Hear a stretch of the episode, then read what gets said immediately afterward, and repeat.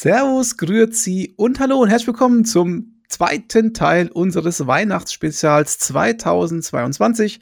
Wer den ersten Teil verpasst hat, der kam gestern raus, hat unsere Plätze 4 und 5 plus die Enttäuschung des Jahres 22 beinhaltet. Und heute geht's ins Eingemachte. Da machen wir nämlich die Platzierung 3 bis 1. Und da bin ich natürlich sehr gespannt, was die Kollegen hier im Podcast zu bieten haben. Die Kollegen sind übrigens ganz kurz nochmal gesagt, der Flo, der Patrick und der Benny. Guten Abend, ihr drei. Hallo. Hallo. Hi, gute wie.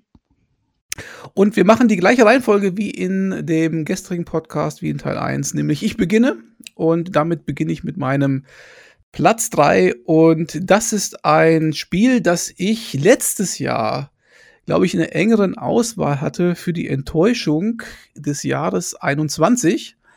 Und jetzt ist es auf Platz 3 gerutscht und ja, hat bei mir eine lange Tradition. Es geht um Rogue Legacy und hier in dem Fall der zweite Teil. Ähm, warum wäre es letztes Jahr fast eine Enttäuschung gewesen? Weil ich die Early Access Fassung da, damals natürlich gleich gekauft hatte und ich fand das Spiel, wie sagt der Benny die ganze Zeit, ich fand es ein bisschen clunky vom Gameplay her. Und das hat mich überhaupt nicht überzeugt. Dann waren so ein paar Sachen dabei. Die neue Optik hat mich erst nicht so angemacht und die Musik war nicht so schön wie im ersten Teil und so. Und ich war so, ich bin ja so ein großer Rogue Legacy. Äh, ja, ihr wisst es ja, ne? ich habe es ja ganz oft schon hier in Weihnachtsspezial in den Platzierungen gehabt. Fan und äh, das, äh, der zweite Teil hat mir irgendwie nicht getaugt. So, jetzt ist der zweite Teil aber rausgekommen aus dem Early Access. Ich habe ihn seitdem auch nicht mehr gespielt. Also, ich glaube, ein Dreivierteljahr oder so nicht mehr angefasst. Und jetzt tatsächlich ähm, hat es mich wieder gepackt und ich habe jetzt da schon wieder, ich würde mal sagen, 20 Stunden bestimmt äh, reinfließen lassen, vielleicht sogar 30.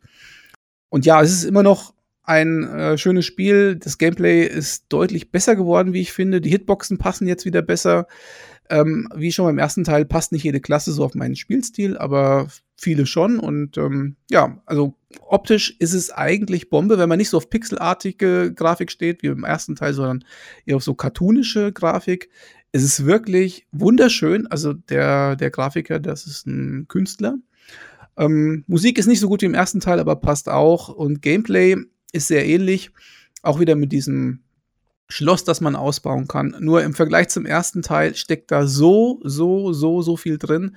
In den Levels, in, also die ganzen Szenarien, die Biome, die man da hat, ähm, teilweise verschachtelt mit Quests, wo man dann Sachen freischalten kann und so weiter und die ganzen Bosse dazwischen und so weiter. Echt krass groß, krass komplex.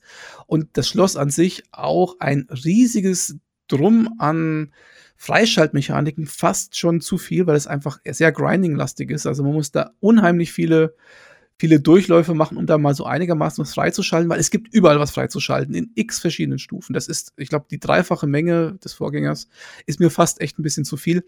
Aber insgesamt ein ganz toller Titel, ein tolles äh, Jump and Slash und ja, hat ja auch, glaube ich, durchgehend irgendwie 85% plus bei den Publik Publikationen. Ich weiß gar nicht, was Metacritic da äh, momentan hat, aber das ist schon auch sehr gut weggekommen bei den professionellen Reviewern. Insofern kann ich empfehlen.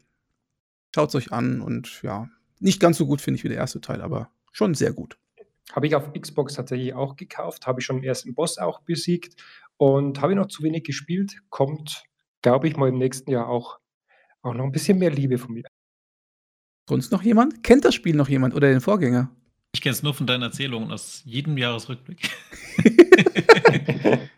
ja, muss jetzt mal Zeit zum Ausprobieren. Ja, ist glaube ich auch gar nicht so mega teuer. Das kann man sich schon mal kaufen auf Steam oder. Ich habe es jetzt auch, glaube ich, zweimal gekauft auf Steam und auf Xbox. Ja, also ähm, ich finde, der Entwickler hat sich schon echt Mühe gegeben. Also man sollte es eigentlich honorieren. Äh, Celador Games ist übrigens der Entwickler und wir haben ja auf Rogue Legacy 2 echt lang gewartet. Ich weiß nicht, kann es sein, acht Jahre, zehn Jahre vielleicht sogar. Ich weiß es nicht genau, aber schon eine richtig lange Zeit. Und ja, deswegen, also, wenn wir, wenn wir noch mehr solcher schöne Spiele haben wollen, sollten wir dieses Spiel unterstützen. Das war mein Platz 3. Jetzt der Flo. Ja, was ist denn mein Platz 3? Ich spick mal schnell und tatsächlich ein bisschen aus der Reihe. Kein Spiel, kein einziges Spiel, aber auch ein bisschen vielleicht ein bisschen durch die Hintertür bekomme ich da ein bisschen mehr Spiele rein, und zwar das Platz 3 für mich ist das Steam Deck. Das habe ich seit circa drei Monaten ähm, bekommen und finde das wirklich äh, ein schönes Stück Hardware. Ähm, erstmal, es ist ein bisschen Nintendo Switch-Ersatz. Ich kann da drauf äh, die Indie-Titel spielen, die ich immer schon eigentlich auf der Switch haben wollte und die musste ich dann vielleicht nochmal nachkaufen oder sie waren nicht gleich da und ähm, habe das jetzt sofort in meiner Steam-Bibliothek drin. Das Ding selber ist klobiger, der Akku hält nicht so lange bei, bei AAA-Titeln, ähm, der Lüfter geht an, aber das ist alles egal, weil ähm, dieser Komfort auf der Couch mit so wenig Watt solche Spiele zu betreiben, die zwar nur in äh, 1280 mal 800 sind, was auf dem Screen aber kein Problem ist. Ähm, aber dass ich dann Spider-Man Miles Morales, dass ich da übrigens durchgespielt habe und es wirklich von der Performance sehr, sehr okay war und sehr spielbar war. Und ähm, ja, das Ding funktioniert einfach, ist echt ein bisschen teurer natürlich als die anderen Konsolen, auch in der, vor allem in der SSD-Variante. Aber also hat sich für mich absolut gelohnt. Und ähm, ich, ich verwende das ja eher im Konsolenmodus. Es hat ja auch einen Linux-Desktop drunter, ist ein Linux-System. Aber dadurch eben, dass da so ein Stück Software dazwischen ist, wo man die ganzen Windows-Titel, auch die alten und die neuen Windows-Titel ohne weiteres einfach so spielen kann, inklusive Elden Ring. Jetzt vielleicht nicht mit 60 FPS, aber mit 30, 40 FPS, mit ein bisschen Tweaking, finde ich einfach Wahnsinn. Und das Tweaking, ja, es ist keine Konsole wie Nintendo, du schaltest ein und es passt alles. Bei ein paar Spielen kann man noch über so ein paar Schieber ähm, die Grafikoption ein bisschen anpassen, man kann die Frames ein bisschen begrenzen, man kann die GPU-Leistung ein bisschen runterregeln. Das alles ist aber relativ einfach und man, man, man fühlt irgendwie, man fühlt sich so, als ob man niemals irgendwie einen Fehler machen kann. Kann man auch nicht. Man kann nichts kaputt machen. Ähm, also insofern ist es echt ein tolles Stück Hardware, äh, eine tolle Konsole, Fragezeichen. Schrägstrich Computer, weil man ja auch mit USB-C und Bluetooth wirklich äh, Keyboard-Maus dran machen kann. Ja, also tolles Stück, tolles Stück Hardware. Valve hat es verdient, die haben lange dran gearbeitet, äh, mit, haben ein paar, haben wirklich weniger, weniger gute Hardware raufgeworfen, die mussten sie auch wieder canceln. Aber das ist jetzt mein echter Erfolg, man sieht es an den Verkaufszahlen und ja, schönes Ding. Äh, wer hat denn schon eins? Ich habe auch eins und ich möchte vielleicht noch ganz kurz ergänzen. Ich habe ja auch die Docking Station oder dieses Steam Dock, heißt ja nicht, aber äh, ich habe äh, Persona 5 mal angefangen und möchte auch mal sagen, es, wenn man, es, man kann es nicht mit der Switch vergleichen, vom, man steckt es rein und dann hat man es auf dem Fernseher, man muss schon dann ein bisschen mehr rumfriemeln, wie immer genau. beim Steam Deck.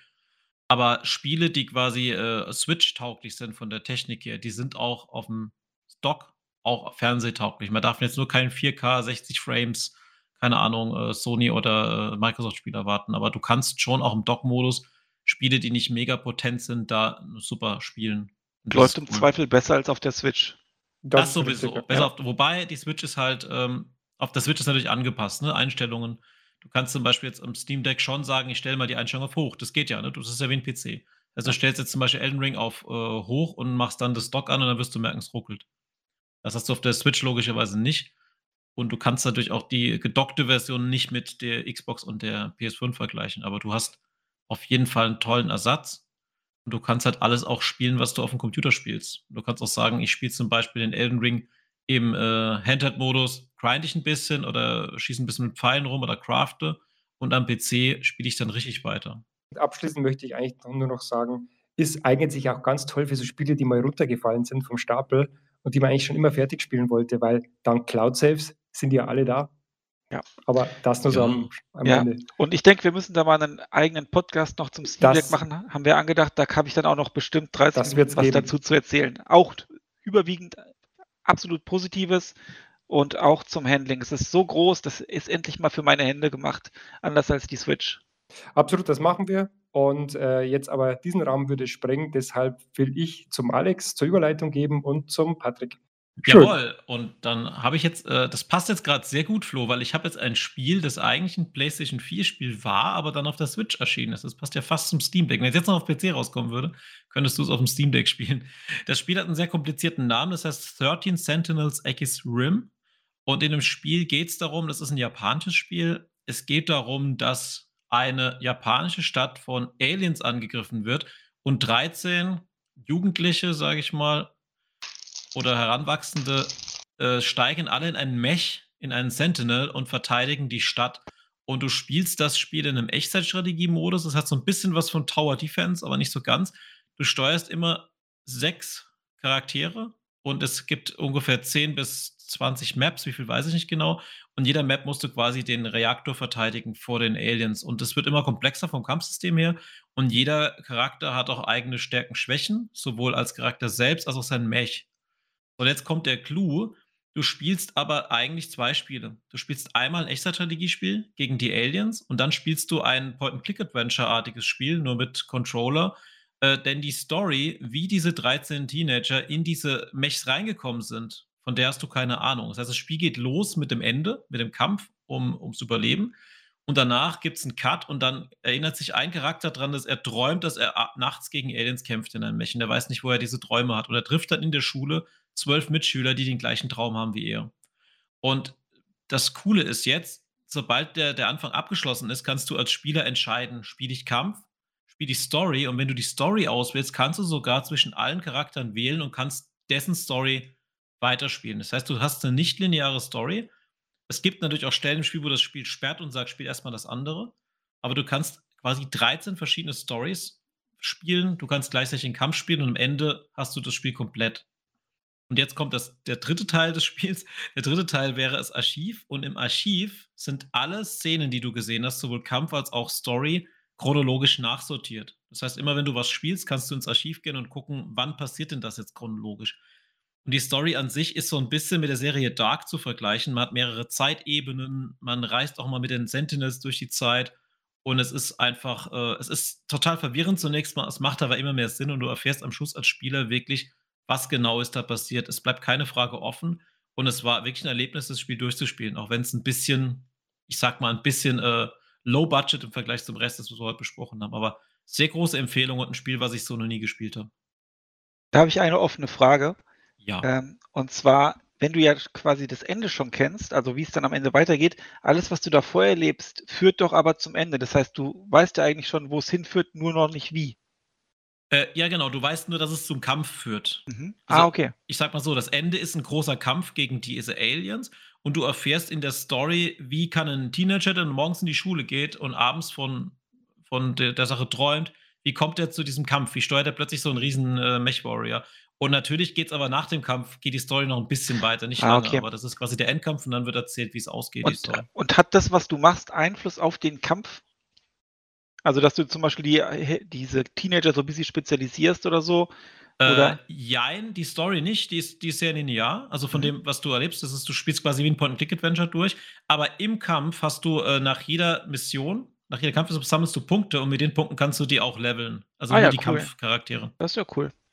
Und es gibt auch Charaktere, die, die eine Beziehung zueinander haben in der Story und wenn die zusammen kämpfen, haben die auch einen Bonus. Zum Beispiel, ja. Also das erfährst du natürlich erst durch die Story. Mhm. Der eine äh, verliebt in das andere Mädchen, aber immer wenn die da ist, dann hat er plus 10 Schaden.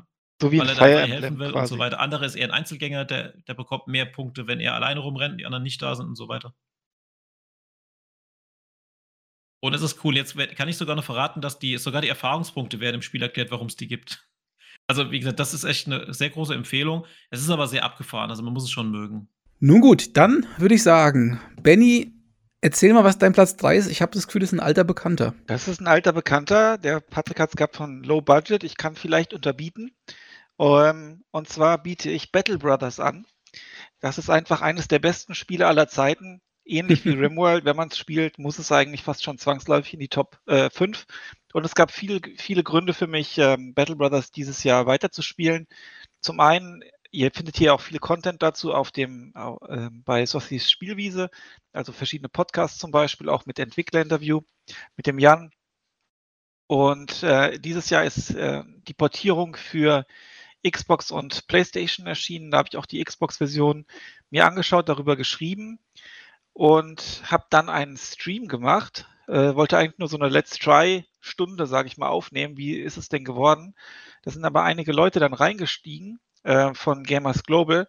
Und das war, glaube ich, im Februar ungefähr.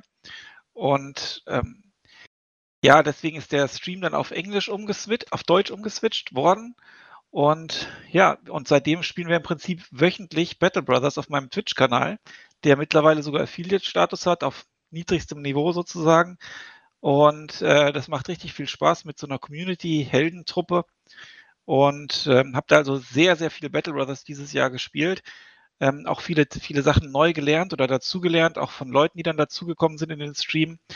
Und es ist dieses Jahr neben weiterer Lektüre auch ein kostenloser DLC erschienen, nämlich auf Flash and Faith. Ähm, wir sind dann irgendwann auf die PC-Version umgestiegen, weil da war der DLC dann schon da. Ähm, da gibt es unter anderem, oder die Hauptsache sind zwei neue Starthintergründe, die Oath Takers. Das sind so, so Ritter, bis sie abgehalftert, die äh, statt Aufträgen haben die ihre so, so Eide im Prinzip und die bringen den Boni aber auch Mali. Das ist ganz äh, nett gemacht und gar nicht so ohne. Und dann gibt es die Anatomisten.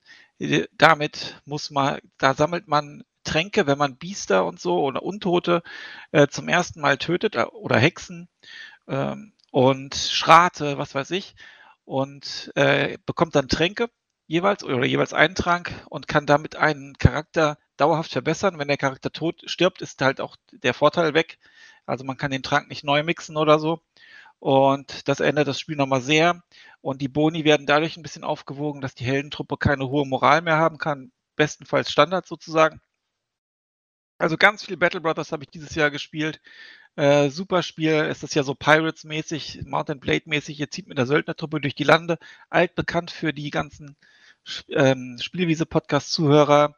Eines der besten Spiele aller Zeiten. Noch dazu aus deutschen Landen. Noch dazu mit einem der besten Soundtracks der Spielegeschichte von den Breakdown Epiphanies, die auch noch dazu aus Hamburg kommen. Super Spiel.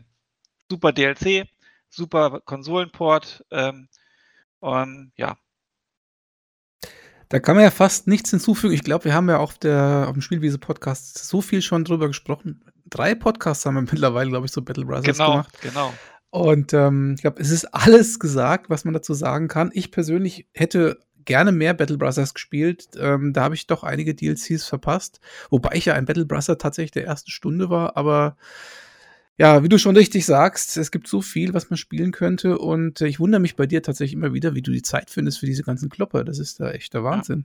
Ja, ja ein Grund, äh, weil ich nicht mehr nachkomme, weil immer mehr gute Spiele erscheinen.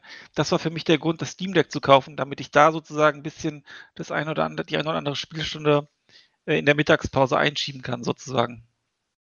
Mhm. Ja, und äh, die Switch-Version äh, ist ja auch am Start, da hatten wir auch mal einen Podcast gemacht. Die ist ja auch portabel sozusagen. Das kann man genau. ja auch ganz gut spielen, ne? Genau, also ähm, die ist portiert worden. Also im Prinzip äh, wurde die Switch-Version komplett neu programmiert. Dadurch gab es da den einen oder anderen Bug, den es im ähm, Hauptspiel nicht gab, weil halt ähm, was nicht ganz gepasst hat. Und die, der Xbox und der PlayStation-Port basieren auf dem Switch-Port. Gut, dann würde ich sagen, du hast ja gerade von einem, glaube ich, einem Kult gesprochen oder von, von, von der Community, ähm, weil man kann ja bei Battle Brothers die, die Leute nach eigenen äh, Gutdünken benennen. Genau das, also viele Grüße an alle meine Zuschauer übrigens an der Stelle oder Mitspieler. Und da möchte ich doch gleich mal eine kleine Überleitung machen zu meinem Platz 2, denn da habe ich das gleiche getan, nur nicht so prominent wie du im Switch, Twitch, im Twitch-Stream ähm, sondern ich habe es so klang, klang äh, leise und heimlich bei mir auf meinem YouTube-Kanal gemacht. Und zwar mit meinem Platz 2, Cult of the Lamp. Und das ist ein Spiel, bei dem man einen Kult, ähm, eine Religionsvereinigung spielt. Und zwar als Anführer ist man da ein Lamm. Und das ähm, ist im Prinzip so eine Mischung aus Stardew Valley und einem weiß ich nicht, weiß Enter the Gungeon vielleicht oder Binding of Isaac oder ähnliches in dieser Richtung, also quasi ein Genre-Mix. In dem äh, Dadu Valley-Teil, also in diesem Aufbauteil, sag ich mal, ähm, kann man so eine Art Forschungsbaum freischalten, man kann ähm, Gebäude bauen, man muss so kleine Arbeiten machen, wie zum Beispiel Pflanzen ähm, abernten, ähm, man kann Samen kaufen, man kann gießen, man kann den Kot seiner Kultmitglieder aufheben oder Toiletten bauen, damit sie ins Klo kacken. Ähm, all das ist möglich und das kann man dann wiederum als Dünger benutzen. Also das ist schon ganz putzig, aber nicht auf, sehr, auf, seinem, auf einem sehr komplexen Niveau, sondern auf so einem recht angenehmen, fast seichtem Niveau, aber sehr motivierend, zumindest für mich. Und ähm, dann hat man eben noch die Möglichkeit zu sagen, okay, ich schade diesen Kult um mich. Also das heißt, das sind auch dann so kleine Kühe, Schweinchen, aber so alles so vermenschlicht, sehr, sehr putzig.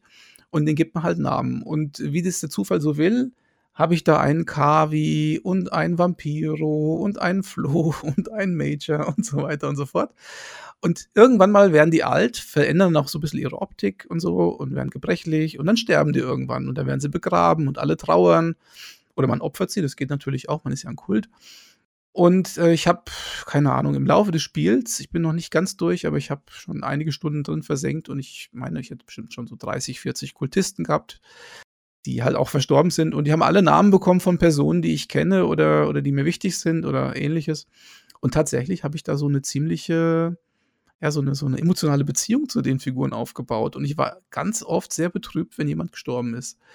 Ähm, das ist sehr interessant, weil die Grafik ist doch abstrakt, weil sie halt eben so comicartig ist. Aber das war wirklich, hat mich emotional berührt und das hat mich sehr, sehr gewundert. Also das hätte ich nicht erwartet. Und ja, das Einzige, was an dem Spiel ein bisschen, ja, schön, also es ist schön, aber auch irgendwie macht die ganze Sache ein bisschen äh, sinnlos. Man kann, wenn man ähm, später im Spielverlauf weit vorangeschritten ist, Leute wieder zurückholen ins Leben, so eine Art Aufweckritual machen. Und damit hat man dann am Ende dann doch wieder alle um sich herum geschart. Was ein bisschen schade ist, weil es diese Endgültigkeit ein bisschen aufhebt. Letzter Satz noch zu dem, zu dem Dungeon-Teil, also zu diesem, der sich so ein bisschen spielt wie Enter the Gungeon oder sowas. Den finde ich nicht so gut gelungen tatsächlich. Der spielt sich ein bisschen behäbig, nicht ganz so fluffig, wie man das so kennt von anderen Genrevertretern. Ähm, ist vielleicht eher so die Schwäche des Spiels. Aber insgesamt ein ganz cooler Indie-Titel, der ja einfach sich gut wegspielen lässt. Also kann ich sehr empfehlen, kostet nicht viel auf Steam und ja, ich glaube, den gibt es mittlerweile auf äh, Switch und ähnliche Plattformen. Das war mein Platz 2. Also dank deiner YouTube-Videos und auch meiner sehr guten Performance dort natürlich in deinem Kult, ähm, ist es bei mir auf der Wunschliste ganz weit oben. Also sobald ich mal genug Zeit habe, also und nichts mehr zum Checken habe sozusagen, ähm, will ich das auf jeden Fall mal angehen. Du bist tatsächlich einer meiner. Man kann so Level aufsteigen. Also die Kultisten können Level aufsteigen. Und du, Benny, bist einer meiner ganz hochleveligen. Bin ja eine ganz treue Seele auch. Ja, ja, aber du bist mittlerweile auch schon mehrmals gestorben. Ja, aber du, aber da kann man, kannst mich ja wiederholen. Ja, ich bin ja auch ein Vampir, da passt das. Das stimmt, genau. Bei dir passt sogar. ja, okay. Aber dann würde ich sagen, gehen wir einfach mal weiter. Und wenn ich jetzt das so anschaue, da ist ja schon wieder jemand, der mir was vorwegnimmt, nämlich der Flo. Ja, ich, ich gebe es ja zu, Platz 2 ist Elden Ring. So, da habt ihr es. ja, also wir haben ja schon ein bisschen was dazu gehört hierbei zu Elden Ring. Ähm, ich sage nur noch mal, seit Dark Souls auf der Switch, ironischerweise, bin ich ein bisschen reingekommen in die From Software Spiele und jetzt ist es tatsächlich so, dass mir wirklich die Spielart und auch schwere Spiele, die aber eine faire Mechanik haben, die machen mir einfach wirklich Spaß. Da bin ich jetzt echt drin in diesem Jahr. Und Elden Ring noch dazu mit seiner Produktion, mit dieser unglaublichen Welt. Patrick hat es ja schon, schon kurz ein bisschen äh, angerissen. Äh, ist einfach toll. Ich habe es natürlich auch als Nachkämpfer wieder gespielt. Wie Alex ja vorhin schon gesagt hat, das ist einfach für mich, gehört das in, in diesem Genre einfach dazu. Ähm, und ähm, ich glaube, ich habe nicht, ich habe sehr, sehr viel gespielt. Alex hat noch ein bisschen mehr Spielstunden auf dem, auf dem Kerbholz. Und so ein bisschen eine leichte Enttäuschung war vielleicht sogar der, der letzte Endboss. Der war mir sogar ein Ticken zu leicht. Ähm, aber ansonsten ist es einfach eine absolute Bank, dieses Elden Ring. Und ich bin gespannt, was die da als nächstes rausbringen. Es kommt noch ein bisschen DLC. Äh, das Multiplayer, der Multiplayer-Kram gibt mir jetzt nicht so viel. Aber ähm, ich glaube, dass die da einen Teil 2 raushauen werden, die Frage, was daran noch kommt oder wie da die Produktion nochmal noch mal was noch einen draufsetzen kann. Aber naja, für mich gab es tatsächlich nur ein Spiel und ähm, das möchte ich jetzt aber nicht vorwegnehmen. Natürlich ein Spiel, das dem noch mal die Krone aufsetzt und das noch so ein bisschen für mich einfach noch ein bisschen die Mechanik noch ein Ticken besser ist einfach. Aber ansonsten Elden Ring auf jeden Fall muss dabei sein in diesem Jahr. Und ich spiele es übrigens auf dem Steam Deck gerade noch mal so nebenbei ein bisschen auf, mit dem zweiten Durchlauf. Und da sehe ich vielleicht noch den einen oder anderen Boss, den ich noch vergessen habe. Ja. Ähm, und jetzt äh, muss ich überhaupt noch jemanden zur Retoure einladen oder auf die Retourkutsche oder wollt ihr euch noch ein bisschen was aufheben?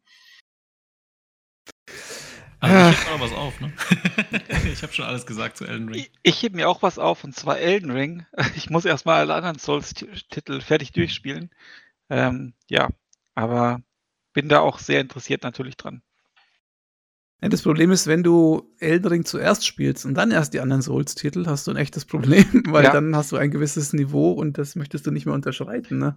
Ja, genau. Ich warte einfach auf die Xbox Series X3-Version. Bis dahin habe ich die anderen Titel wahrscheinlich auch durch.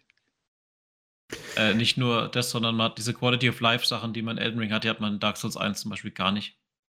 Aber das soll doch erst nochmal der Patrick seinen, seinen Platz 2 vorstellen, ne? Ja, ich könnte auch sagen, es ist Anti-Dark Anti Souls-Spiel, ne?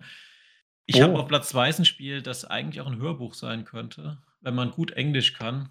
Und ich glaube, es ist gar nicht ein Flo sein Spiel. Und für mich war das äh, fast sogar Platz 1. Platz 1 hat ein Spiel, das mir noch ein bisschen besser gefallen hat und das Spiel heißt Disco Elysium. Ich habe das Spiel sehr lang vor mir hergeschoben. Ich habe es mir irgendwann mal gekauft und dann habe ich reingespielt und hat, mir hat es überhaupt nicht gefallen. So die erste Stunde ist auch ein bisschen seltsam. Das Spiel Disco Elysium ist aufgebaut vom Gameplay wie Baldur's Gate nur ohne Kämpfe. Und man im Prinzip, man läuft ja gut, man kann auch sagen, es ist ein bisschen wie ein Point-Click-Adventure, aber ich würde es eher als Baldur's Gate ohne Kämpfe bezeichnen. Man läuft äh, durch isometrische Welten durch und man führt im Prinzip nur Dialoge und man klickt Hotspots an. Mehr macht man in diesem Spiel nicht. Man führt aber nicht nur Dialoge mit anderen Charakteren, sondern man führt auch Dialoge mit sich selbst. Und das ist der große Kniff bei dem Spiel. Im Prinzip ist man ein, ja, ein Polizist, der den Mord in Arbeiterdocks aufklären soll. Allerdings spielt die Geschichte in diesen Arbeiterdocks mit den Containern und so weiter, wo kommunistische Arbeiterbewegungen auf liberalistische Konzerne stoßen und es sind auch noch Faschisten dabei und dadurch ist auch viel Politik dabei. Und man merkt immer mehr, je mehr man quasi äh, in dieses Wespennest reinsticht als Charakter, umso mehr äh, Konflikte entstehen und umso mehr deckt man auf, dass da alles total im Argen liegt. Und im Prinzip ist es doch, wenn man es runterbricht, eine sehr realistische Geschichte, eine Geschichte, die auf der Welt genauso existieren könnte. Man kann es ein bisschen mit dem Film Chinatown vergleichen, von dem, was man macht. Man trifft auch Charaktere, wo man danach erstmal merkt, was die eigentlich am Stecken haben. Und das ist das erste Spannende an dem Spiel. Das zweite Spannende ist das Skillsystem an sich, weil die Skills sind alle quasi deine Gefühle oder deine Eigenschaften, zum Beispiel Wahrnehmung oder äh, körperliche Stärke und so weiter. Und jetzt ist es so, dass diese Skills nicht nur levelbar sind, sondern dass die alle auch mit dir in deinem Körper Gespräche miteinander führen. Das heißt, wenn du irgendwas anklickst, dann sagt die Wahrnehmung zu dir, ja, äh, du spürst, dass du das untersuchen musst, während dann zum Beispiel irgendwas anderes in dir sagt, nee, nee, lass mal, lass gut sein, ist okay. Und auch in Dialogen hast du ganz andere Dialogoptionen, wenn du einen bestimmten Skill gelevelt hast. Und dann kommt bei dem Spiel dazu, du hast im Hintergrund immer Würfelproben, die werden ja wieder offen oder verdeckt abgehandelt und du hörst ein Würfelgeräusch und es gibt auch einen Sound, wenn ein, eine Skill funktioniert oder nicht, ein Skillcheck. Und somit führst du zum Beispiel einen Dialog, dann hörst du, dass ein Skillcheck nicht geklappt hat und dann reagiert dein Charakter ganz anders auf die Person, wie er vorher reagiert hat. Und du bekommst Erfahrung, indem du die richtigen Fragen stellst und indem du gewisse Ziele erreichst. Und somit äh, ist das Spiel echt mega interessant. Und was mir auch noch gut gefallen hat, alle Charaktere, die du triffst, egal welche, selbst der kleinste Nebencharakter, die haben einen Aspekt in der Handlung, die sind wichtig und die werden am Schluss auch dir nochmal vorgehalten. Und von daher, äh, geniales Spiel, was genauso gut auch ein Buch sein könnte von der Handlung her. Ich war danach echt geflecht. Ich saß danach wortlos vom Bildschirm nach dem Abspann. Ich habe mir die komplette Abstandsmusik angehört. Und äh, es hat mich weggeblasen. Also geniales Spiel, was es auch so ich, nicht Ich würde übrigens, Patrick, nicht sagen, dass es mein Antispiel ist. Ich habe da ein paar Stunden auf der Switch tatsächlich gespielt und mhm. ich habe da auch gelacht und äh, ich fand es eigentlich auch interessant, aber es war mir wirklich zu viel Text dann. Aber vielleicht vielleicht nehme ich mir das nochmal vor, das Spiel. Also ich, ich, es ist definitiv nicht, äh, nicht ein Spiel, wo ich sagen würde, das ist jetzt super schlecht oder es hat mir überhaupt gar nicht gefallen. Also das hat schon was. Also ich kann dich schon verstehen. Mhm. Es braucht auch Zeit. Ich wollte gerade noch zwei, zwei kleine Sachen äh, zum Thema Kritik, was du jetzt auch sagst, Flo. Es wäre vielleicht gut, wenn man nicht sehr gut Englisch spricht, dass man das Spiel auf Deutsch spielt und stellt das Spiel nicht auf normal, sondern auf klassisch damit meine ich von der Sprachausgabe. Wenn die Sprachausgabe auf Klassisch steht, dann werden nur die Dialoge auf Englisch gesprochen und alles andere kann man auf Deutsch lesen. Stellt man das Spiel auf die normale Vertonung, dann wird alles vom Erzähler vorgelesen. Also jeder Erzählertext wird Englisch vorgelesen, was sehr gut ist, was dich aber, ich weiß nicht, wie es euch geht, was mich als Deutschsprachiger total verballert, wenn ich Deutsch lese und Englisch höre. Wenn man das gut Englisch kann, sollte man das Spiel komplett auf Englisch lesen, weil gerade diese ganzen politischen Sachen mit Kommunismus, mhm. Liberalismus, ja. Das kapiert man auf Englisch nicht und dann kann es auch sein, dass man eine falsche Antwort gibt, weil man es nicht richtig verstanden hat. Ja, ist korrekt. Ja. Ich muss auch unbedingt noch spielen. Es ist halt schade, dass Disco Elysium 2 dann wahrscheinlich äh, nicht unbedingt so kommt in der Form, weil ja. sich ja dieses Entwicklerkollektiv zerstritten hat und der Erfinder der Welt wurde da auch schon rausgeschmissen. Dann gab es dubiose Finanzierungsgeschichten und was weiß ich was alles. Ähm, das ist ein bisschen schade, aber dieses Spiel mit so einem, mit so einem Säuferdetektiv, das finde ich schon mal grundsympathisch. Du kannst dich auch entscheiden, bleibst du der Säufer, bist du jemand ganz anderes. Also das Spiel gibt dir wirklich eine Blaupause von einem Charakter, der auch sich selbst ändern will und du entscheidest, ändert er sich oder ändert er sich nicht. Ja, man kann ja jederzeit aufhören zu trinken, das ist klar. ich habe mich noch erinnern, Patrick, wo du mal versucht hast, ein Let's Play dazu zu machen, wo ich dir noch gesagt habe, das alles vorzulesen, das könnte ein bisschen schwierig werden. Ja. Das äh, Unterfangen hast du dann auch aufgegeben. Wenn, das war auch mit der Grund, warum ich so lange gewartet habe, bis ich es gespielt habe. Ja. Aber das ist ein Spiel, ähm, das würde mich unheimlich reizen, weil ich es mir auch noch nicht so richtig vorstellen kann, wie das so abläuft. Ähm, aber es, es tut mir auch wieder so ein bisschen, hm, ich, ich habe ein bisschen Angst vor so viel Bildschirmtext tatsächlich, weil da muss ja wirklich viel lesen und die ganze Zeit in den Bildschirm glotzen. Das ist irgendwie, also wenn ich ein Buch lesen möchte, lese ich glaube ich lieber ein Buch oder so, ich weiß nicht. Ja, äh, Alex, da habe ich ein Spiel, das dich reizen sollte, wo du auch nicht viel lesen musst. Zum Beispiel? Zum Beispiel ganz überraschend, jetzt wahrscheinlich zum x-ten Mal in Folge in den Top 5 bei mir vertreten, äh, Steel Division 2. Äh, das ist das Echtzeit-Taktikspiel im Zweiten Weltkrieg von Eugene Systems. Äh, ganz fantastisches Spiel. Dieses Jahr gab es da auch weitere DLC mit Raid und Revar mit zwei, ich sag mal, nicht ganz so metatauglichen Divisionen und auch noch nie dieser Tribute to the Liberation of Italy DLC mit ähm, diversen Divisionen, da sind auch einige ziemlich gut. Und äh, nächstes Jahr kommen, oder vielleicht sogar noch dieses Jahr kommen weitere DLC. Im Prinzip ähm, baut ihr eure eigene Division zusammen, also ihr wählt eine Division aus, habt dann Karten, Einheitenkarten, die ihr dann in die Activation Slots zieht von äh, Infanterie, Aufklärung und so weiter. Und wählt ein Einkommen, habt dann in jeder Phase ein Einkommen, A-Phase 10 Minuten, B-Phase 10 Minuten, dann der Rest ist C. Und das, ähm, das spielt ihr dann gegen den Gegner. Ähm, es gibt 10v10 ist relativ populär. Ich spiele ähm, hauptsächlich 1v1, auch äh, organisiert in Turnieren und in Ligen. Ich bin leider nicht sonderlich gut. Ähm, caste da aber auch Spiele, äh, stelle meine eigenen Spiele online, war jetzt erstmals Gast in der sogenannten Generals Lounge äh, von der offiziellen Simulated Divisions League, also so E-Sport-mäßig so ein bisschen, natürlich ohne Millionen.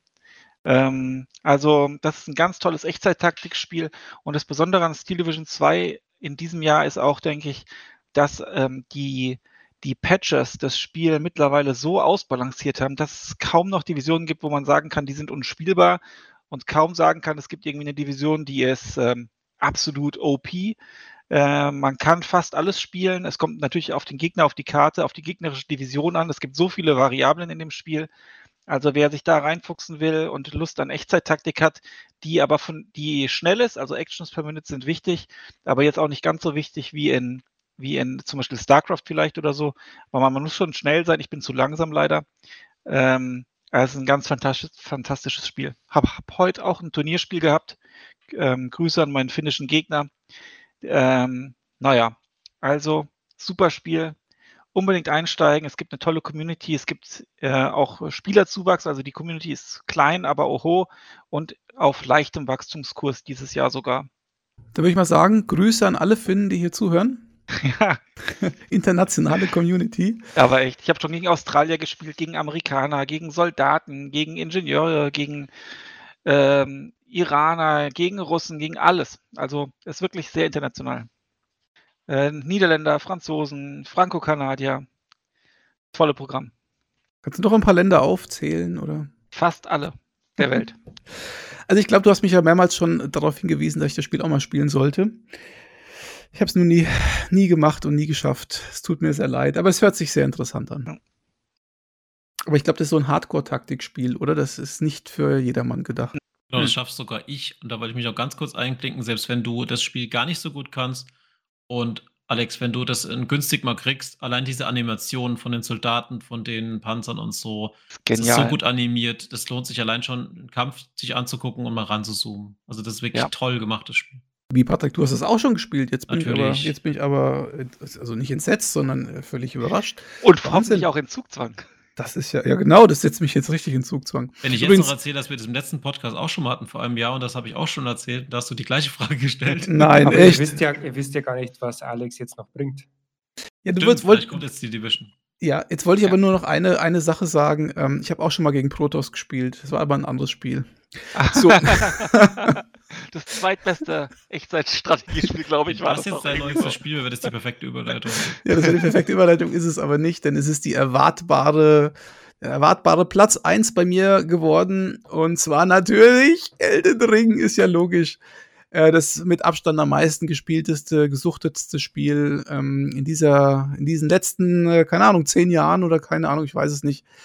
Ähm, wir hatten einen Elden Ring Podcast schon mal hier im Spielwiese Podcast, deswegen wir müssen nicht jedes Detail nochmal aufgreifen und wir haben ja auch schon zweimal das Spiel hier in den, in den Top-Platzierungen gehabt, aber ja, nur kurz zusammengefasst, es ist einfach die perfekte, das perfekte Souls-Spiel. Es ist viel zugänglicher. Es hat diese ganzen Quality of Life-Sachen, die der Patrick vorhin kurz erwähnt hat. Ähm, es hat eine super geile Atmosphäre, eine unheimlich super tolle Optik. Ähm, viel Varianz drin, die besten Dungeons, die man seit Jahren gesehen hat. Ich sag nur Schloss, Schloss Sturmschleier. Ähm, so im Nachhinein, äh, vielleicht so ähm, noch mal ein bisschen Abkehr von dem Elden Ring Podcast, da hatte ich damals so ein bisschen dem Kai widersprochen, dass die Dungeons, obwohl sie so generisch sind, nicht nerven oder nicht auf die, ja, einfach nicht nicht über Setting. Mittlerweile bin ich da ein bisschen anderer Meinung. Also da haben sie schon ein bisschen, haben sie schon ein bisschen einfach gemacht, weil die Dungeons, diese, diese kleinen Dungeons sind schon ein bisschen oft sehr ähnlich. Ähm, und das letzte Fünftel des Spiels, das hat sich dann ein bisschen gezogen. Und ich muss auch sagen, ich bin jetzt mittlerweile Elden Ring verbrannt. Ich weiß gar nicht, ich gehe fest davon aus, dass es wahrscheinlich einen großen DLC oder Erweiterung geben wird dazu, so erfolgreich wie das Spiel war. Im Moment könnte ich mich gerade gar nicht zu einem zweiten Durchgang aufraffen, was das Spiel aber anbieten würde, weil man ja so viele Klassen und so spielen kann. Und ich habe jetzt, äh, einer von euch, ich glaube, Patrick, du hast doch dieses Video gepostet von ähm, den Rocket Beans Game 2, wo er da auf Hessisch erklärt, ähm, wie die Story von Elden Ring ist. Und das ist wieder mal faszinierend, wie wenig ich von der Story kapiert habe, obwohl ich gedacht habe, ich habe so einigermaßen durchstiegen. Aber es ist insgesamt ein so episches Spiel. Ich weiß gar nicht, also es ist unglaublich, was die Entwickler da geleistet haben. Also es ist für mich eine, nicht nur eine Meisterleistung, sondern auch ein, ein Akt der reinen Entwicklerkraft und, und ähm, der Kunst und also wirklich toll. Ganz tolles Spiel.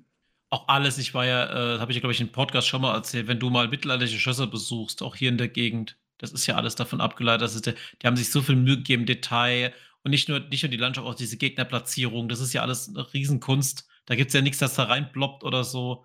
Also es ist einfach äh, unvorstellbar, wie viel Liebe da reingeflossen ist in dieses Spiel. Ich glaube, wir haben auch dann alles zu Elden Ring gesagt. Weil, wenn, wir, wenn wir noch Elden Ring haben, dann eine Sache noch: Musik und äh, Soundkulisse äh, ist genial im Spiel. Auch noch das, also auch da, es gibt einen Elden Ring Workout-Soundtrack, den man zur Entspannung hören kann. Die Musik ist toll, der Soundtrack und auch generell die Geräusche, die außenrum passieren. Ja, ich glaube, das Spiel ist in allen Aspekten echt.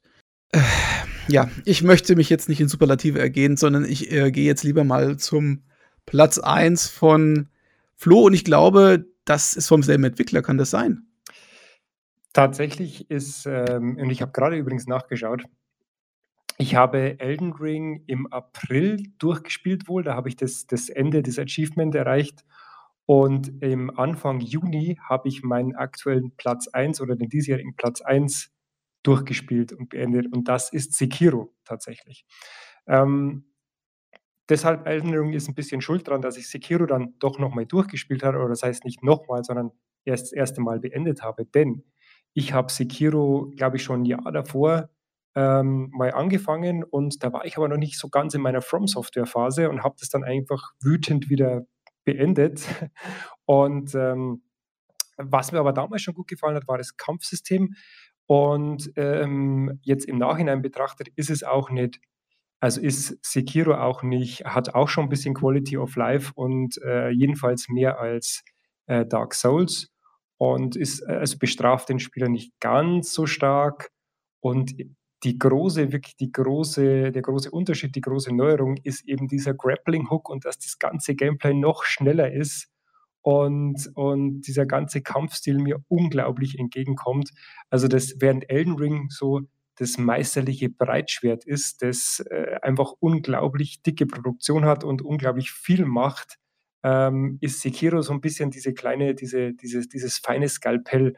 Und das ist so das letzte Prozent, äh, das für mich Sekiro einfach nochmal zum besseren Spiel macht. Und ich, jetzt ungelogen, ich habe an dem letzten finalen Endboss, der hat ja, glaube ich, äh, vier Phasen, an dem habe ich ungelogen zwei Wochen gespielt. Ich habe niemals zwei Wochen an einen Boss gespielt bei einem Spiel.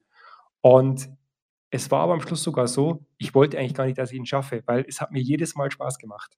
Also es ist wirklich ein unglaubliches Spiel und ich weiß nicht, ob mich nicht dieses Spiel für alle zukünftigen Kampfsysteme jemals verdorben hat. Denn wenn du das Ding mal durch hast, dann hast du echt was gesehen. Ja, das ist mein Top-Platz, mein Platz 1 2022. Wenn ich mal so Revue passieren lasse, wie oft du schon gesagt hast bei verschiedenen Spielen, das hat mich für alle weiteren Spiele dieser Art verbrannt. Dann bleibt am Ende nicht mehr viel übrig für dich, kann das ja, sein? Ja, es wird echt, äh, es wird echt eng, ja. Ich weiß, bei Witcher 3 habe ich das gesagt mit diesen, mit den Rollenspielen. Das hat sich, ja. glaube ich, auch ein bisschen bestätigt, aber jetzt bin ich so ein bisschen, äh, man, man, merkt ja jetzt, ich habe Tunic, Tunic hat so ein bisschen äh, From Software oder Souls-mäßig drin. Ähm, äh, Elden Ring sowieso, Dark Souls mehr auf der Switch. Bloodborne, da warte ich drauf, bis es da mal einen ordentlichen Next-Gen-Patch gibt. Äh, das steht noch auf meiner Liste, aber Sekiro ist wirklich unglaublich. Also das ist wirklich ein Spiel zum Reinlegen. Wobei du bei Sekiro, ich habe es ja versucht äh, zu können, das Spiel, ich bin gnadenlos gescheitert. Du musst bei Sekiro diese Pariermechanik ja auch beherrschen, ja. weil du, ich glaube, ja. nicht Leuten, ne, du kannst ja nicht Lebenspunkte abkloppen, du musst wirklich gezielt Treffer setzen, ne? du musst äh, die Parade beherrschen und das war eben was, also ich habe bei, bei, bei Elden Ring eben sowieso auch immer Nahkampf gespielt. Alex hat ja schon gesagt, das gehört für mich einfach dazu. Und äh, in Sekiro war das Ganze nochmal perfektioniert und auch durch diesen Grappling Hook, der mir ja sehr viel Spaß macht. Wir wissen es seit meinem äh, Halo Infinite, äh, seit meiner Halo Infinite Zeit ähm, ist so ein Grappling Hook einfach Wahnsinn. Und der ist auch hier perfekt. Und die Le es ist zwar kein Open World, aber es ist auch nicht so schlauchig. Also das passt einfach. Das mit dem Parieren ist krass. Das war ja in Jedi Fallen Order ähnlich. Das habe ich allerdings komplett mit Ausweichen gespielt. Ich bin mehr der Ausweicher als der Parierer. Und ähm, beim Endboss in, in Jedi Fallen Order musste man dann aber plötzlich ausweichen, sodass ich dann die Chance hatte, beim schwersten Gegner des Spiels so ungefähr, die, die äh, parieren musste man da, die Pariermechanik erstmal so richtig zu lernen. Aber gut, Sekiro steht bei mir noch im Regal in der Collectors Edition, die ich bei Gamers Global, mein äh, bester Preis dort jemals im, im Weihnachtsgewinnspiel mal gewonnen habe, glaube ich, war es. Da ich eine Frage da richtig beantwortet habe und gelost wurde. Ähm, muss für die PS4 muss ich unbedingt mal spielen. Äh, Freue ich mich auch drauf, auch wenn mich das Setting überhaupt nicht anspricht, aber mechanisch reizt es mich sehr. Jetzt haben wir ja auf Platz 1 bei mir ein From Software Spiel, auf Platz 2 beim Flo, auf Platz 1 beim Flo ein From Software Spiel und jetzt ist die Frage, Patrick, hast du auch ein From Software Spiel auf deinem ersten Platz? Nein, ich habe genau das Gegenteil. Ich habe eines der langsamsten Spiele, das es gibt. So langsam, dass es manche nicht, nicht zu Ende gespielt haben aus der Podcast Crew. Und das Spiel ist Red Dead Redemption 2. Das Spiel ist sogar so langsam, dass ich es erst vorgestern fertig gespielt habe. Wie lange hast du denn insgesamt dran gespielt? Wie viele Stunden? Ich habe, es sind in Anführungszeichen dann doch nur, ich gucke jetzt nach, es sind 51 Stunden. Ich muss aber nochmal sagen, fertig heißt nur Kapitel 6. Das Spiel hat sechs Kapitel. Es gibt noch einen Epilog und der geht nochmal 10 Stunden. Und ich rede nur von der Hauptstory. Du kannst ja auch alles machen in diesem Spiel. Du kannst jagen, du kannst pokern, Blackjack und sonst was spielen. Es ist äh, wirklich, du kannst wirklich alles tun. Du kannst Pferde einfangen, kannst sie zähmen, kannst sie verkaufen. Also das ist wirklich schon so ein Western-Simulation. Ja, es ist, es ist halt alles sehr realistisch gemacht. Also du hast auch einen realistischen Bartwuchs. auch die anderen Charaktere leben quasi so ihr Leben in Anführungszeichen. Das wird schon ziemlich gut simuliert. Es ist zwar trotzdem noch Simulation, aber wenn du in eine Stadt gehst, da trägt jemand ein Brett rum, da bauen sie an der Baustelle, der Barkeeper sortiert Flaschen. Also du hast, der Rockstar hat sich da wirklich ganz viel Mühe gegeben, alles so gut zu machen, wie es geht. Da fährt ein Zug die ganze Zeit umher, du musst aktiv auch auf den warten. Ne? Du kannst einfach sagen, ich gehe mal in den Zug, du musst warten, bis der Zug da ist. Ja, äh, aber kommen wir mal kurz zur Story, was mich eigentlich am meisten äh, dabei, dabei Spaß gemacht hat. Die Story ist folgende, dass du ein alternder Outlaw bist, der Teil von, einem, äh, von einer Gang ist, von der Dutch Wanderlinde Gang. Und die Charaktere in dieser Gang, die sind verdammt gut ausgearbeitet. Du hast so um die 20 Leute und zehn Stück davon sind so gut ausgearbeitet, dass du in der Story mit denen immer wieder Charaktermomente erlebst. Die werden auch, die ändern sich auch, ne? ähnlich mit einer guten Serie. Die machen eine Wandlung durch. Du stellst immer mehr fest, dass du als Charakter, also als Outlaw, einfach in dieser Welt keinen Platz mehr hast, weil einfach alles technisiert wird. Die Städte sind, werden besser und so weiter. Äh, die Leute arbeiten, es gibt organisierte Arbeit, es gibt Manager und so weiter. Während im Wilden Westen, im richtigen Wilden Westen, war dieses Outlaw-Leben ja noch lebenswerter aber die kommen ja alle nicht mehr raus aus der Nummer. Die sind alle nicht nur hoch verschuldet, sondern werden auch alle steckbriefig gesucht. Das heißt, es ist im Prinzip so ein, auch so eine Botschaft drin, alte Freiheiten gegen neue Welt mit äh, organisierter Arbeit und so weiter. Es ist echt cool gemacht. Also ich war wirklich geflasht, was sie da draus gemacht haben. Man hätte es können ein bisschen kürzer fassen von der Story her. Man hätte auch können die ganzen Mechaniken ein bisschen schneller gestalten. Aber es ist auch bewusste Absicht. Du spielst einen alten Cowboy und es gibt eine Szene, wo ein FBI-Agent zu dir sagt, lass mich mal reiten, du, du läufst, denn du reitest wie meine Oma. Also es ist bewusst so, dass dieser Charakter alles langsamer macht, weil er einfach so in die Jahre gekommen ist. Ich muss sagen, von der Story das Beste, was ich bisher gespielt habe. Die Story ist keine klassische, spannungsgeladene Story, sondern du, du siehst einfach den Lebensweg von Arthur Morgan in mehreren Perioden seine, seines Lebens und auch, wie es zu Ende geht dann. Und das war mein Platz 1. Eines der besten Spiele, finde ich, die es überhaupt gibt und kann ich jedem empfehlen, ist um Längen besser als jedes Grand Theft Auto Spiel, was da draußen gibt. Aber Patrick, also jetzt bist du bei meinem Antispiel. Nicht das Disco Elysium, sondern das ist tatsächlich mein Antispiel und ich habe das auch einige Stunden damals auf der Xbox, glaube ich, gespielt. Mhm. Das Ding ist absolut nichts für mich. Es zieht sich halt sehr. Du reitest viel, du redest viel. Was mir geholfen hat, ist auf dem PC gespielt. Ich habe die Texte auf Englisch gestellt, weil auch wieder hier, wenn ich Deutsch lese und Englisch höre, bin ich raus.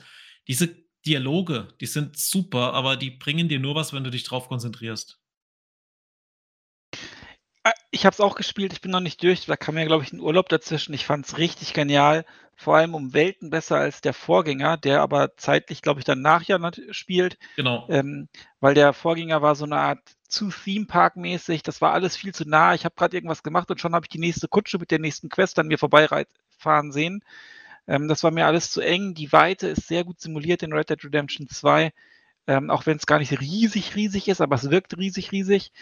Ähm, die Langsamkeit fand ich auch super. Ich habe ja auch früher gerne schon als Kind äh, die Wild, die so Western geguckt und so John Wayne und äh, Gary Cooper und sowas alles. Und genau diese Atmosphäre transportiert es halt perfekt.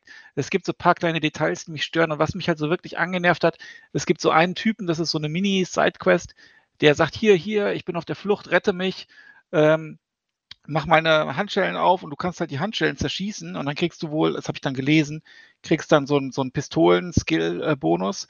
Und ich habe halt gedacht, hier, du bist ein Verbrecher, ich fessel dich jetzt und bring dich zum Sheriff, hab den dann gefesselt und ähm, auf den, und gut, das kam aber nicht gut an. Und dann wurde ich von der Polizei gejagt, das fand ich irgendwie doof. Ansonsten äh, ein super Spiel. Lieber Benny, Du musst die Ehre dieses Podcasts retten. Denn alle drei, ich, Patrick und Flo, haben einen AAA-Titel auf Platz 1 genannt. Bitte hab irgendwas Indie-Technisches. Ja, ich glaube, da kann ich völlig unabgesprochen äh, mit dienen, denn mein Spiel des Jahres mit einem richtig dicken, fetten Ausrufezeichen ist Terra Invicta. Das ist noch im Early Access, äh, wird entwickelt von Pavonis Interactive, die äh, dem einen oder anderen vielleicht bekannt sind durch die äh, Long War Mods für XCOM und XCOM 2. Das Ganze wird gepublished von Hooded Horse, die ich hier auch mal als Publisher, die sind noch ganz neu, dringend empfehlen muss. Die haben einen irren Katalog an geilen Spielen. Ähm, Terra Invicta kann man eigentlich gar nicht beschreiben. Es ist ein Spiel, äh, es ist mehr ein, mehr ein Szenario als ein Spiel, auch wenn es natürlich Mechaniken hat. Und zwar, Aliens tauchen auf, go. Was passiert? Es gibt sieben Geheimfraktionen auf der Erde, die äh, wissen, meinen zu wissen, was die richtige Lösung ist. Die einen wollen die Aliens vernichten, die anderen wollen zusammenarbeiten. Dann manche, äh, eine andere Fraktion möchte komplett fliehen, also Exodus äh, von der Erde, äh, und andere wollen sich unterwerfen. Also es gibt da verschiedene, manche wollen den Status quo behalten. Und ihr übernehmt äh, die Führung über eine dieser Organisationen. Und dann geht's los. Und ihr wisst, da sind Aliens und mehr wisst ihr nicht. Und ganz zu Spielbeginn ringt ihr vor allem erstmal um die Kontrolle über Länder dieser Erde. Das erinnert so ein bisschen an äh, Twilight Struggle. Ähm, also so diese Influence, Card Games und so. Es gibt aber ohne Karten. Eure Hauptakteure ist euer Rat oder sind, sind eure Berater, ich weiß jetzt nicht, wie die auf Deutsch heißen, Counselor auf äh, Englisch. Und ähm, die setzt ihr ein, um zum Beispiel Propaganda zu machen in Staaten, um Staaten, um Kontrollpunkte in Staaten zu erobern, um Coups zu starten, um gegnerische Agenten oder Berater äh, auszuschalten, festzunehmen, zu verhören, denen ihre Organisation zu klauen und so weiter. Die Counselor sammeln dabei Erfahrung und ihr levelt die wie in einem Rollenspiel auf. Und dann können sie Missionen besser ausführen. Ähm, dann habt ihr Organisationen, da gibt es alles. Da gibt es auch, was weiß ich, KSK, BND, ähm, NSA, NASA, was auch immer. Und die könnt ihr äh, sozusagen für euch gewinnen und rekrutieren, kostet natürlich was, und könnt die dann ähm, euren äh, Beratern zuteilen und auch zwischen denen tauschen. Oder sie werden euch geklaut oder ihr klaut die jemand anderem oder euer Berater wird gekillt. Also es kann so viel passieren allein da schon. Ähm, ihr findet dann im, ihr habt auch ein Forschungssystem, das Forschungs, also und wenn ihr Kontrolle, wenn ihr die Kontrolle habt über eine Region, über ein Land, je mehr äh, Kontrolle ihr habt, desto je mehr Kontrollpunkte ihr habt, desto mehr könnt ihr euch das Land sozusagen zunutze machen. Die äh, steuern euch dann sozusagen anteilig. Ihr könnt es auch steuern, äh, wo da die Schwerpunkte gesetzt werden, Ressourcen zu. Ihr müsst aber euch überlegen, will ich das Land jetzt sozusagen runterwirtschaften und aussaugen oder will ich dieses Land irgendwie langfristig aufbauen und von dem Land profitieren? Das hängt natürlich von euren Zielen ab. Die Ziele eurer Fraktion, Endziele sozusagen, kennt ihr aber auch nicht so ganz genau, also als im Stich, äh, im Sinne von Siegbedingungen. Ähm, dann habt ihr irgendwann ähm, ähm, ähm, Kontrolle über Länder, dann habt ihr, stellt ihr auch irgendwann, habt ihr Einfluss auf die Regierung, wenn ihr den letzten Kontrollpunkt habt. Aber es kann auch sein, ihr habt nur den letzten. Dann könnt ihr die mit euren Beratern dieses Land auch dazu bringen, irgendwelche, irgendwelche äh, Aktionen durchzuführen, Krieg erklären, Atombomben zu schmeißen, äh, Bündnisse zu machen, der EU beizutreten, jemanden äh, die EU verlassen ähm, fiktive, also nicht real existierende Gemeinschaften zu bilden. Das wurde alles eingebaut. Jedes Land hat Spezialfähigkeiten oder Besonderheiten. Will ich ein großes Land kontrollieren? Das kostet mich viele an Einflusspunkten. Will ich viele kleine kontrollieren? Will ich Nordkorea kontrollieren, damit ich eine Atombombe habe? Will ich vielleicht Kasachstan wegen Baikonur, dem Weltraumbahnhof? Das ist alles sozusagen der erste Teil des Spiels. Dann geht es weiter, weil ihr dann anfangt, den Welt, das Weltall zu kolonisieren. Ihr baut Raumstationen im Orbit. Ihr baut Stationen auf dem Mond bis hin zum Mars. Das komplette Sonnensystem ist da. Das wurde auch physikalisch korrekt, so Newton-mäßig, da weiß der Patrick ein bisschen mehr. Ähm, also ist, dieses Spiel ist völlig irre. Also es hat Globalstrategie, Diplomatie, äh, Brettspiel, Agenten, äh, Mystery, Akte X, äh, Taktikkämpfe. Es hat im Prinzip alles. Es ist ein völlig abgefahrenes Spiel und je länger ihr das Spiel spielt oder jede Stunde, die ich das Spiel gespielt habe, ich habe es jetzt so 45 gespielt ungefähr, ähm, entdecke ich immer mehr über dieses Spiel oder neue Taktiken, die ich ausprobieren will und neue Mechaniken, die ich vorher noch nicht kannte. Also das Spiel ist der absolute Burner. Fast ich schaue mir das auf jeden Fall an, weil mich hat es echt interessiert. Ich habe dich dazu auch mal gefragt und also das ist bei mir, ich schaue mir das an, aber ja. bin, bin da sehr gespannt drauf. Ja, es ist richtig gut. Klingt sehr vielversprechend, aber ich denke auch nicht für jedermann, ne? Es aufgrund des Einarbeitungsaufwandes, gerade in die Raumschlachten und der Physik und so, nicht für jedermann, aber es ist mit bisschen Number Crunching auch natürlich verbunden und Prozenten und ähm, ich würde sagen, als Physiker wäre das was für dich, weil du ja so Kerbal Space mhm. Program mäßig auch deine, deine äh, Raumschiffe baust. Aber das Spiel ist ja für einen Early Access Titel oder für einen Indie-Titel ziemlich teuer. Ja, um genau. 40 Euro, also es ist schon ziemlich heftig, finde ich, dafür, dass es so eigentlich so ein Indie-Spiel ist. Ja, es, ich sage mal so, es ist es auch wert. Ähm, ich habe selten ein Spiel gespielt, was mich so weggeblasen hat. Gut, dann haben wir ja sozusagen das Beste zum Schluss gehabt. Absolut. ja, jetzt echt sehr spannend an. Das wäre auch mal was, wo wir mal alle vielleicht anspielen sollten. Ja, können wir gerne einen Podcast mal drüber machen. Ja, aber macht euer erstmal euren Steam, äh, Steam Deck Podcast. Ja, also eins nach dem anderen, meine Freunde. Nun gut, ich würde fast sagen, das war's an dieser Stelle. Wir haben, glaube ich, die schönsten Spiele dieses Jahres, zumindest die, die wir gespielt haben, benannt. Ich möchte noch mal darauf hinweisen, wer den ersten Teil nicht gehört hat, hört ihn euch an, es lohnt sich. Und ja, ich wünsche euch allen da draußen besinnliche Weihnachtsfeiertage, natürlich einen guten Rutsch ins neue Jahr. Und vielen Dank natürlich hier an die Leute in dieser Runde, an den Benny, an den Patrick, an den Flo. Schön, dass ihr da gewesen seid. Danke. Und äh, ich würde sagen, wir spielen jetzt gleich eine Runde Marvel Snap, ne? Ja. Gegeneinander. Wahrscheinlich habe ich gegen dich schon gespielt und gewonnen, Flo. Also ich bin mir ziemlich sicher sogar. Bin ich mir auch ziemlich sicher. In diesem Sinne, macht's gut, vielen Dank fürs Zuhören und bis zum nächsten Mal. Bleibt den Spielwiese-Podcast gewogen, liebe Leute. Tschüss. Servus. Tschüss und frohe Weihnachten.